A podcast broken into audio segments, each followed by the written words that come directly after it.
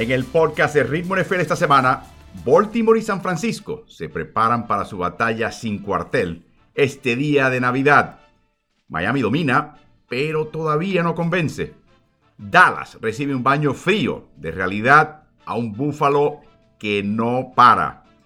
Cincinnati con Jake Browning no se rinde. Indianapolis se afianza a una posible plaza en playoffs a costa de Pittsburgh y complica la AFC Sur.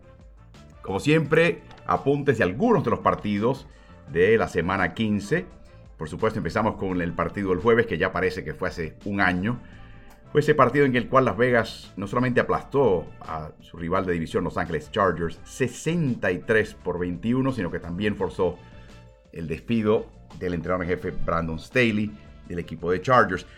Eh, Los Ángeles venía de una dura derrota en casa ante Denver, en la cual perdieron a su quarterback estelar Justin Herbert. Así que ya sabía que este equipo venía un poquito alicaído. Pero piensen un poquito cómo reaccionó Cincinnati ante la baja de Joe Burrow, Indianapolis a la de Anthony Richardson. Eh, creo que todo eso sucedió al principio, en el primer cuarto de temporada. La reacción de Brandon Staley en este partido y en, toda la temporada ante los errores que veía de su equipo era concentrarse en la próxima jugada. Eso sucede cuando eres el entrenador en jefe y además el coordinador ofensivo del equipo. Eh, perdón, defensivo del equipo.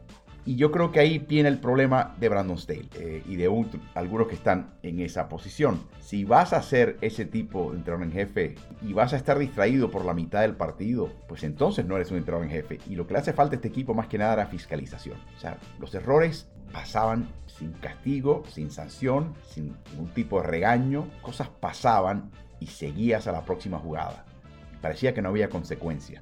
Y en este partido se notó esa, eh, ese patrón salió a flor y se podía ver claramente. La reacción de Brandon Staley era sencillamente la próxima jugada.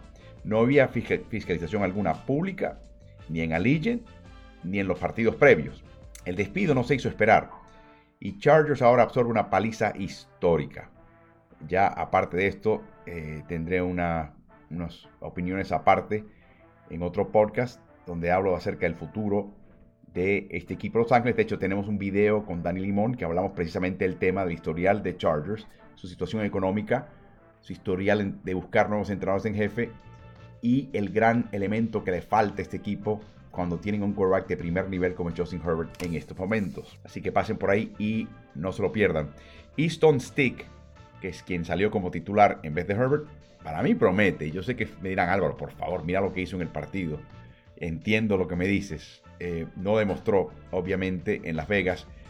Pero es alto, tiene un brazo fuerte, tiene cierta movilidad. Es como si lo tomó la velocidad del juego por sorpresa. Y es obvio. Porque ni en la práctica te van a recrear lo que vas a ver cuando tienes un equipo NFL en serio frente a ti. Así que yo creo que este chico no es una causa perdida para el equipo. Tampoco va a reemplazar a Justin Herbert, por favor.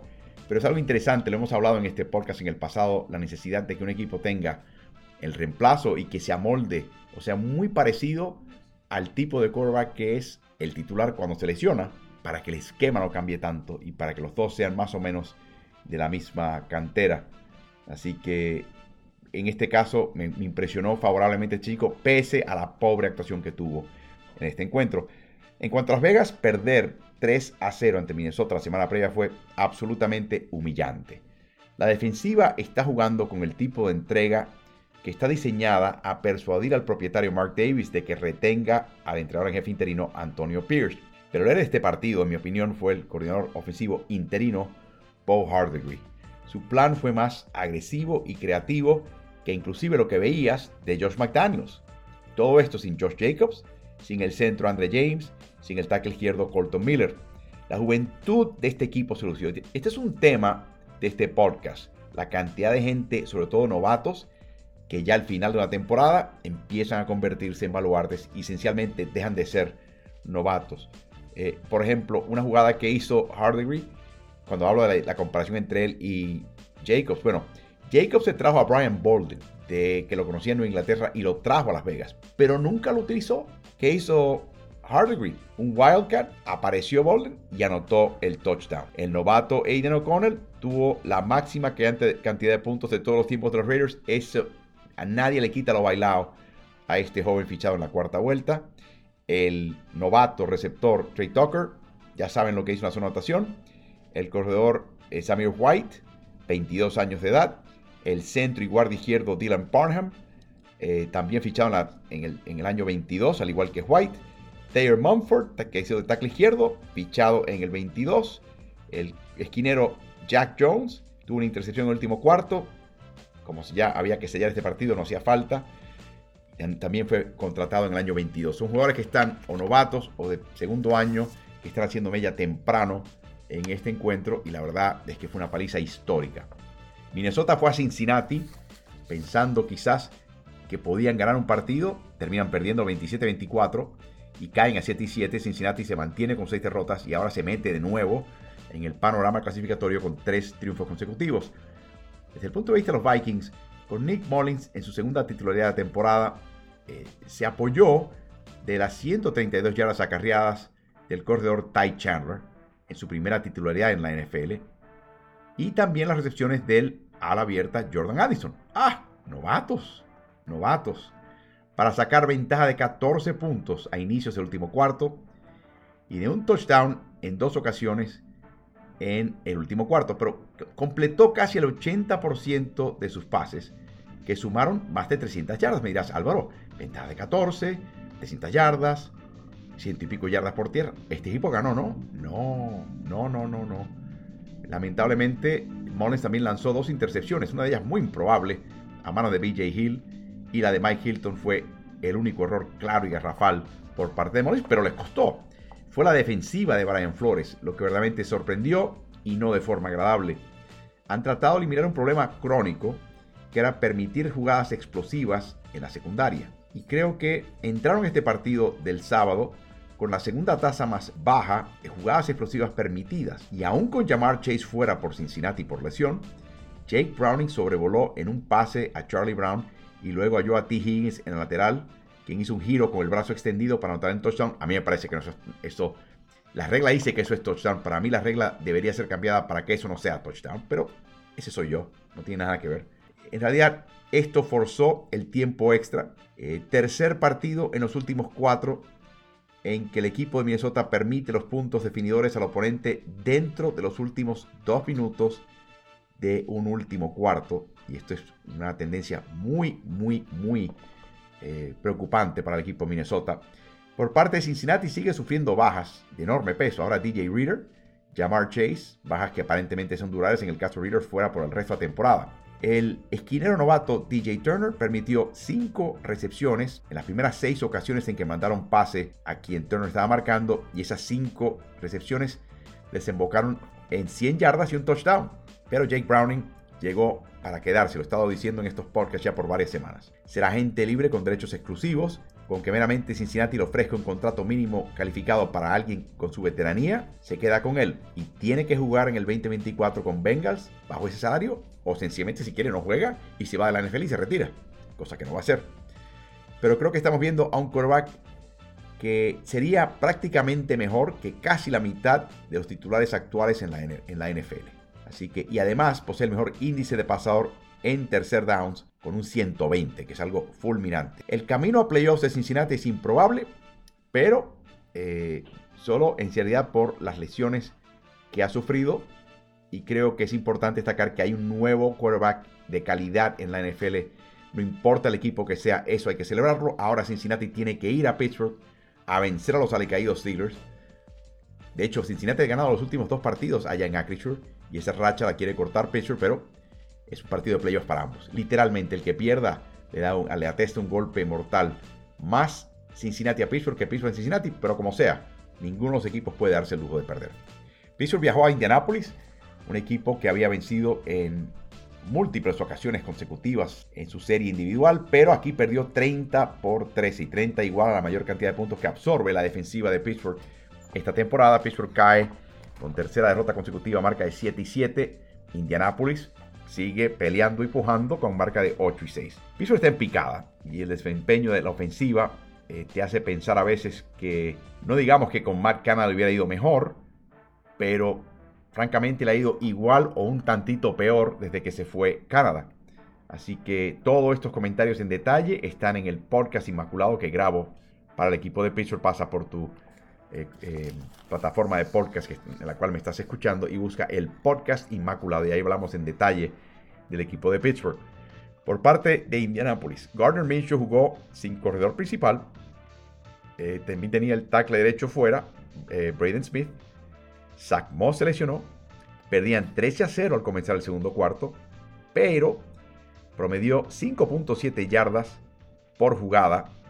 Y lo que habla, eso habla de la soltura con la cual operaron en este partido. TJ Watt tuvo dos eh, capturas y el tackle derecho novato Blake Freeland, fichado en la cuarta vuelta de este último draft, eh, tenía problemas en protección de pase. Pero lo que hizo Indianapolis es, ok, si tengo problemas con pases, ¿sabes qué? Te voy a carrear. Y utilizaron a Freeland precisamente y a la cerrada Drew Ogletree para sellar el costado derecho particularmente TJ Watt, y por ahí empezaron a carrear y a carrear en grande. En un momento, ya en la segunda mitad, decidieron tener 13 acarreos consecutivos. Y obviamente cuando hay 13 acarreos consecutivos, te estás dando cuenta que hubo conversión a primeras oportunidades y Pittsburgh no los pudo parar. Eso aparte de ser una cuestión físicamente desgastante, mentalmente te da un golpe anímico muy fuerte muy fuerte. A ver si ahora Peso se puede recuperar en el partido en casa contra Cincinnati. Luego Mincho atacó a eh, Michael Walker en cobertura y a Landon Roberts, que pasó el 88% de sus jugadas de pase en cobertura individual de pase. Minshew terminó con 7 pases completados de 10 yardas o más. Eh, todo esto con Tyler Goodson en sus primeros acarreos oficiales en la NFL. El ala abierta DJ Montgomery con solamente 3 recepciones de experiencia previo a este partido y ellos fueron insignes en venir del 13 a 0 y anotar 30 puntos consecutivos para mantener la marca de 8 y 6 y mantenerse en contienda en un triple empate en la AFC Sur, entre ellos Houston y el equipo de Jacksonville. Denver viajó a Detroit con ánimos de mantenerse con vida para los playoffs, pero terminó trasquilado con un marcador final de 42 a 17. Detroit asciende a 14, clasifica a playoffs, de hecho clasificaron antes de comenzar el partido, y Denver cae a 7 y 7. Detroit quería eliminar el mal sabor de dos derrotas ante Green Bay y Chicago, en la que la ofensiva comenzó lenta y la defensiva no pudo frenar los acarreos contrarios. Y Lions nunca pudo jugar su estilo en esos partidos previos. El planteamiento contra Denver, muy sencillo. Pasar más que acarrear. Pasar corto y dejar que la velocidad de Jameer Gibbs, de Sam Laporta, de Amon Russell Brown, de Josh Reynolds, de Jameson Williams hiciera el resto. 120 de las 266 yardas recibidas en este partido por Lions vinieron después de la recepción. Lions cargó en la mitad los retrocesos de Russell Wilson con un balón suelto, eh, contuvo acarreos por el perímetro eh, y luego tuvo dos eh, acarreos para un total de tres yardas negativas.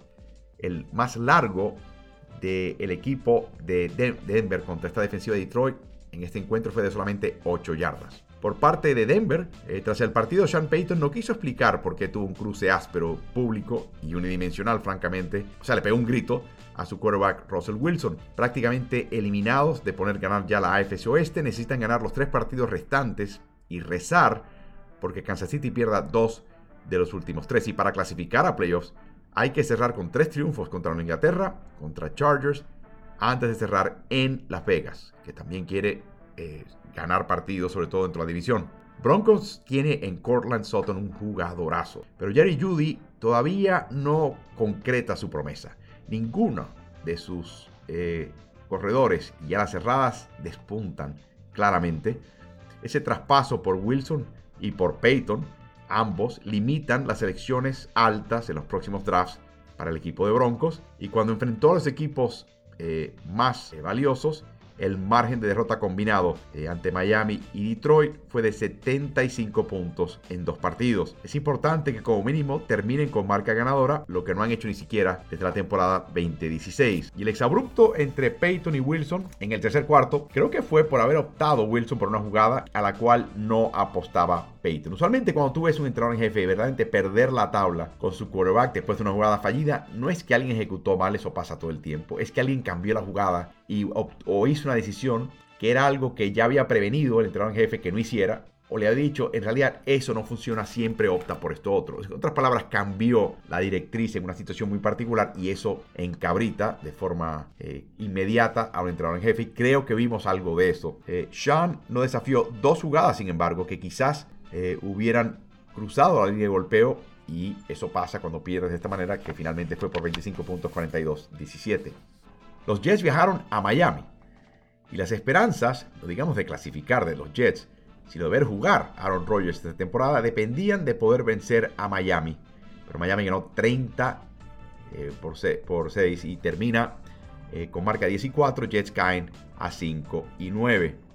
Jets colocó a Zach Wilson detrás de una remendada línea ofensiva y al ganar Cleveland y Houston, Jets ya se eliminaba formalmente por decimatercera temporada al hilo, que es la racha eh, más larga en este momento en las cuatro principales ligas deportivas en los Estados Unidos, entre rachas activas de no clasificar a eliminatorias. Miami los mató con pases de pantalla, que neutralizaban la fortaleza de Jets, que es el frente defensivo, y al deshacerse el balón rápidamente, eso no es nuevo de parte de Miami. Abandonaron el partido con una conmoción, eh, pero ni él ni su reemplazo, me, me refiero a Zach Wilson, fue capaz de mandarle eh, algo, un pase al mejor receptor de este equipo, Garrett Wilson, hasta el tercer cuarto. El primer pase que fue en dirección de Garrett Wilson vino en el tercer cuarto por parte de Jets. Eso es inexcusable, ¿no? Los Jets por fin cruzó el medio campo en la 37 jugada ofensiva. La jugada número 37 de la ofensiva por fin fue ya en el campo del oponente, en el campo de Miami.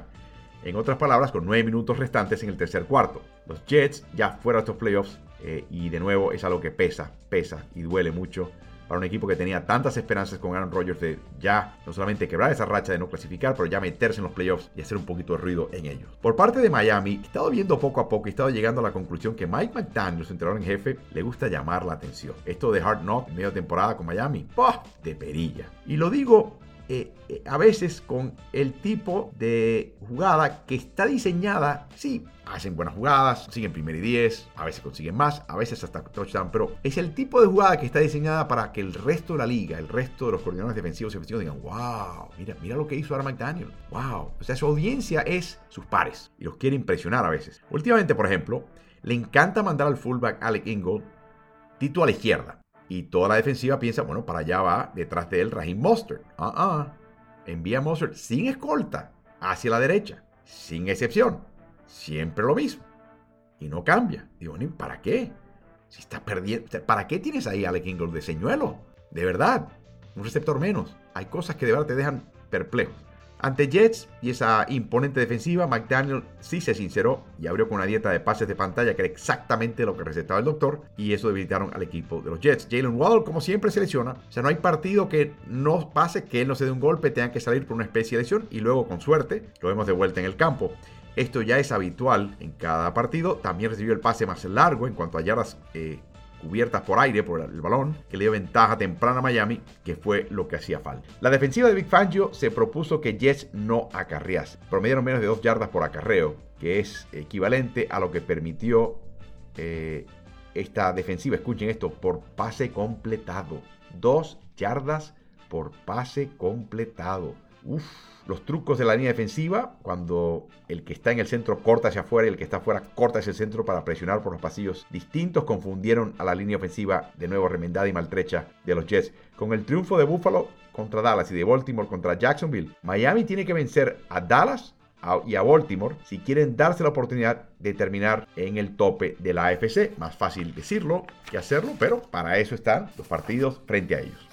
Dallas Cowboys venía de un trecho de partidos relativamente asequibles, varios triunfos impresionantes, algunos, muchos de ellos en casa, y se prepararon para enfrentar a un equipo de Búfalo que en una época se veía como una potencia de Super Bowl y que de repente al caer la gente había como que olvidado que por ahí venía Búfalo. Bueno, Búfalo se ha enderezado, ha cambiado su fisionomía ofensiva y es un equipo que verdaderamente es imponente en este momento. Y eso que todavía no tienen a sus tres baluartes defensivos principales, uno de los cuales está a punto de regresar aparentemente. Los, dos, dos, dos no creo que lo hagan. Así que desde el punto de vista de Buffalo, continúa la gira de lo que llamo yo la gira de panzazo, de tú poder clasificar con el mínimo. Tras perder cuatro en un trecho de seis partidos, vencen a Chiefs a domicilio y ahora dominan a Dallas en casa. Sean McDermott vio claramente que lo que le da vida y fuerza a Cowboys es una defensiva, la de Cowboys, que verdaderamente pueden enfrentar a un rival que intenta pases. No le des vida a Dallas. Cuando Dallas se puede enfocar en presionar al pasador porque sabe que viene una jugada de pase, ellos viven y se desviven por eso. Por no hacer cualquier otra cosa y esa defensiva, ah,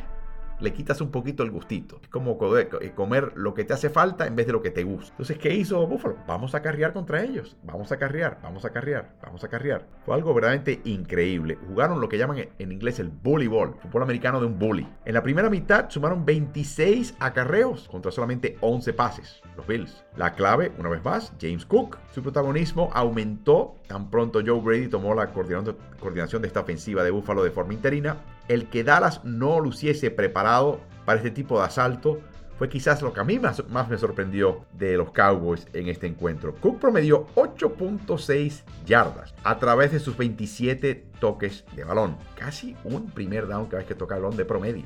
La baja de Jonathan Hankins por parte de Dallas se sintió de inmediato eh, con dos de los nueve acarreos de Cook en la primera serie viniendo por el medio. Y también hay que mencionar que Marquise Bell es un apoyador que pesa solamente 93 kilos y no está para eso. Es en realidad es un profundo jugando apoyador en el medio. Y si no tenías a Hankins, por ahí venían los diseños de jugada. Y le pasaron factura a este equipo de Dallas. Así que es increíble cuando piensas lo que hizo Buffalo en este partido. Te lo resumo de esta manera. Con Josh Allen de quarterback, con Stephon Diggs de receptor, Gabe Davis, eh, Kincaid, Knox, todo el mundo. Todos los receptores de este equipo. Josh Allen sumó 85 yardas aéreas en este partido. 85 y ganaron 31 por 10. Es increíble verdaderamente increíble. El otro elemento importante de la ofensiva de acarreos de Brady, estoy hablando de Tom, estoy hablando de Joe, es que acarrean hacia donde estaba Micah Parsons que termina con cero tackles personales, dos tackles de ayuda, cero presiones al quarterback, cero capturas. De hecho, salió un momento lesionado y quizás esa lesión afectó su rendimiento en el partido. Un par de descuidos con castigos de faltas personales mantuvieron series con vida para Buffalo y les permitió pasar al frente 14-0. Sin los castigos de Dallas, el equipo más castigado al comenzar la semana 15, ahora es Seattle. Eh, Dallas quizás no estaba en ese hoyo 14-0. Eh, y yo estoy seguro y he escuchado ya que eso fue rigorista, que eso fue... Miren muchachos, eso fue castigo, eso fue castigo. Y te topaste con un rival en el cual tenías menos margen de error, que es lo que viene ahora para Dallas. Así que, prevenido. De nuevo, balde de agua fría, como dije al principio. ¿Qué tal CD Lamb? Cuatro recepciones que acumularon 38 yardas antes de la última serie de Cowboys cuando ya Buffalo retiró a los titulares. O sea que marcaron bien a Lamb y francamente lo doble marcaron en todo el partido. Que nos mate otro. Y ese otro nunca apareció. Y siempre estaban francamente en, en retroceso los pases de Dak Prescott, en retroceso uno interceptado. Yo no creo que Dak Prescott jugó especialmente mal. Eh, yo creo que llega un momento que estás perdiendo por tanto, que eso empieza a ponerte en una situación muy difícil. De nuevo, lo que a mí me sorprendió es que Dallas no pudo hacer ajustes defensivos en este partido. O sea, lo que marcó y lo que impuso en el primer cuarto Búfalo fue lo que hizo en el tercero y en el último cuarto. Y Dallas no, no tenía respuestas. Eso sorprendió. La baja de Zach Martin, obviamente en la línea ofensiva de Dallas, devastadora. Quítale a San Francisco a Trent Williams, a ver cómo le va a ese equipo. Si acarrean, nunca iba a ser tan fácil ante la ausencia de Martin, que se lesionó con 3 minutos por jugar en el primer cuarto. Sin él era prácticamente imposible. La bolsa de protección, que usualmente es pulcra, la que tiene Dak Prescott, de repente se abolló. Y ni Dak ni Mike McCarthy cambiaron una ofensiva de pases cortos y rápidos. Intentaron un par de pases de pantalla, no funcionaron. Y como que ahí desistieron, perdían por mucho, pensaron que había que ir mucho más vertical. Es un error contra esta defensiva de Búfalo.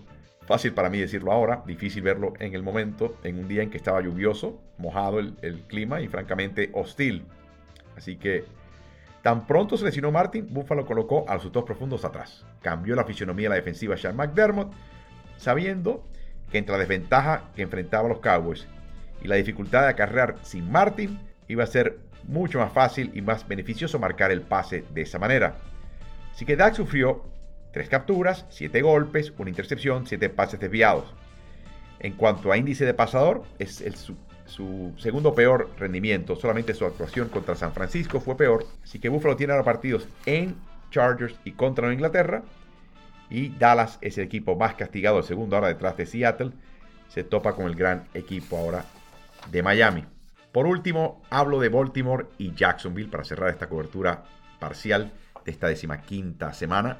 Baltimore, por supuesto, fue completo, pese a que no había comenzado la semana practicando Lamar Jackson. Da la clarísima impresión que tanto Lamar Jackson como John Harbaugh quieren limitar al mínimo el castigo físico y exposición a golpes las lesiones que podría recibir Jackson. Así que si acarrea ahora es para buscar la línea lateral o la zona de anotación, calculando que de esa manera va a limitar el contacto como el que recibió Keaton Mitchell desdichadamente, que lo convierte en baja por el resto del 2023 con una lesión de rodilla horrible, hiperextendida y daños, así que ahí pierde un baluarte, este chico es muy, muy veloz y le quita esa, esa dimensión de, de miedo a las defensivas contrarias. Desde que seleccionó Mark Andrews el tobillo, Jackson ha desarrollado una química con el ala cerrada Isaiah Likely.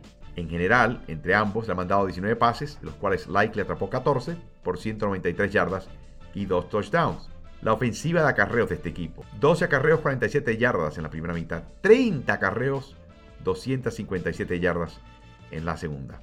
Así que Jackson y la ofensiva no jugó mal, pero tampoco jugó bien. ¿Y qué tal la defensiva Raven? Bueno, fueron un poquito más constantes que en los partidos previos, limitan a los portadores de Jaguars, con la excepción de Jamal Agnew. Así que yo no estoy seguro que la defensiva de Baltimore esté lista para su prueba suprema que va a presentar San Francisco, pero eh, para esto están estos partidos, ¿no? Y tendrá además un día adicional de descanso, así que veremos qué tipo de defensiva de Baltimore se presenta y si pueden frenar a la ofensiva maquinaria potente que es la ofensiva del equipo de San Francisco. Por parte de Jacksonville, después del partido nos enteramos de, voz del entrenador en jefe Doug Peterson que inmediatamente Trevor Lawrence había sufrido una conmoción y había entrado en el protocolo de conmociones. Según Peterson, esa lesión fue en el último cuarto, pero aparentemente no se dieron cuenta de los síntomas hasta después de terminar el partido cuando hicieron otra prueba adicional. De nuevo, las conmociones son muy engañosas. Pueden pasar un día entero y al día siguiente es el día que empiezan los síntomas. Así son. Y por eso es que hay que tener tanto cuidado. Jacksonville ahora cae un triple empate con Houston e Indianapolis en la FC Sur. Y ahora tienen que viajar a Tampa para enfrentar a los Buccaneers que están empezando a hallar la fórmula. Jacksonville ha perdido sus últimos tres, le ganó la serie a Indianapolis y ha dividido la serie contra Houston. Pero ahora no queda otra que ganar estos últimos tres para asegurar el pase a los playoffs. No practicó Trevor Lawrence ni el miércoles ni el jueves previo a la semana 16. Así que aparentemente CJ Beathard se prepara para ser el titular con EJ Perry como el tercer quarterback que está en el escuadrón de práctica de los Jaguars. Así que eh, las dos errores de Jacksonville de balón desembocaron, una intercepción, un balón suelto, desembocaron en 10 puntos para Ravens. Y hubo dos goles de campo errados por parte de Brandon McManus. Y todo esto pesó obviamente. Quítale 10, saca que conseguiste un gol de campo en cada cual, además los dos goles de campo del chico, y de repente es un cambio de 22 puntos en un partido que ganó Baltimore por 16. Pero si mi, abuelo mi abuela tuviera bigote, sería mi abuelo, ¿no? Así son las cosas, y esas son las cosas y los descuidos que paga eh, Lawrence, que es un habitual soltador de balones empedernido y tiene que corregir ese problema. Tiene que corregir ese problema es muy casual con el ovoide. El balón suelto vino cuando veía, iba hacia la línea lateral izquierda, tenía el ovoide en la mano derecha y quiso cambiar de mano mientras se acercaba el golpe del defensivo. ¿Sabes qué? Si se acerca el golpe, cruza los brazos, porque viene el golpe. Y después encárgate de salir. Pero fue algo tan casual. ¡Ay! Se me cayó el ovoide. Qué, qué lástima. No, no. Te cuesta mucho. Así que vamos a ver qué pasa en este caso con un equipo que ahora se complica muchísimo su temporada y a ver si juega Trevor Lawrence. Les recordamos que tenemos podcast de Ritmo NFL en todas las plataformas principales, incluyendo Spotify. También te recomiendo que pases por el canal de Ritmo NBA-NFL en YouTube. Ahí hay videos de NFL. Suscríbete de una vez y oprime el botón de la campana, que son las notificaciones para cuando llegue un video nuevo, como los que estoy grabando con Dani Limón, te informen y los puedas ver directamente sin perdértelos. También te insto a que pases por www.smartsports.com y ahí te registres para recibir gratis el newsletter que te llega por correo electrónico una vez por semana de Ritmo NFL. Tres temas, datos, amenos, interesantes, cortitos, siempre al grano. Y es una gran inversión de tu tiempo. Así que si quieres recibir ese newsletter, pasa por www.smartsports.com y regístrate de forma gratuita. Por último, antes del, una hora antes del comienzo de los partidos dominicales, la primera tanda dominical, hay un Spaces por la cuenta de X de Twitter de Ritmo NFL. Lo mejor es que sigas esa cuenta de Ritmo NFL si estás en X o en Twitter y ya te informa directamente. Pero a partir de una hora antes se reúne un grupo de gente para hablar de fútbol americano. Hay gente que se dedica a un equipo, hay gente que habla de tal situación. Viene gente de todos los países. Hay damas, hay caballeros, hay jóvenes de todo tipo. Es muy interesante, es muy civil todo, muy tranquilo. Nadie está tratando de imponer su verdad ante los demás. Así que te recomiendo que pases por ahí. Algo vas a escuchar que no sabías antes y que te puede interesar. Y participa, tú también. Pasa por Ritmo NFL en Twitter, en X y sigue esa cuenta.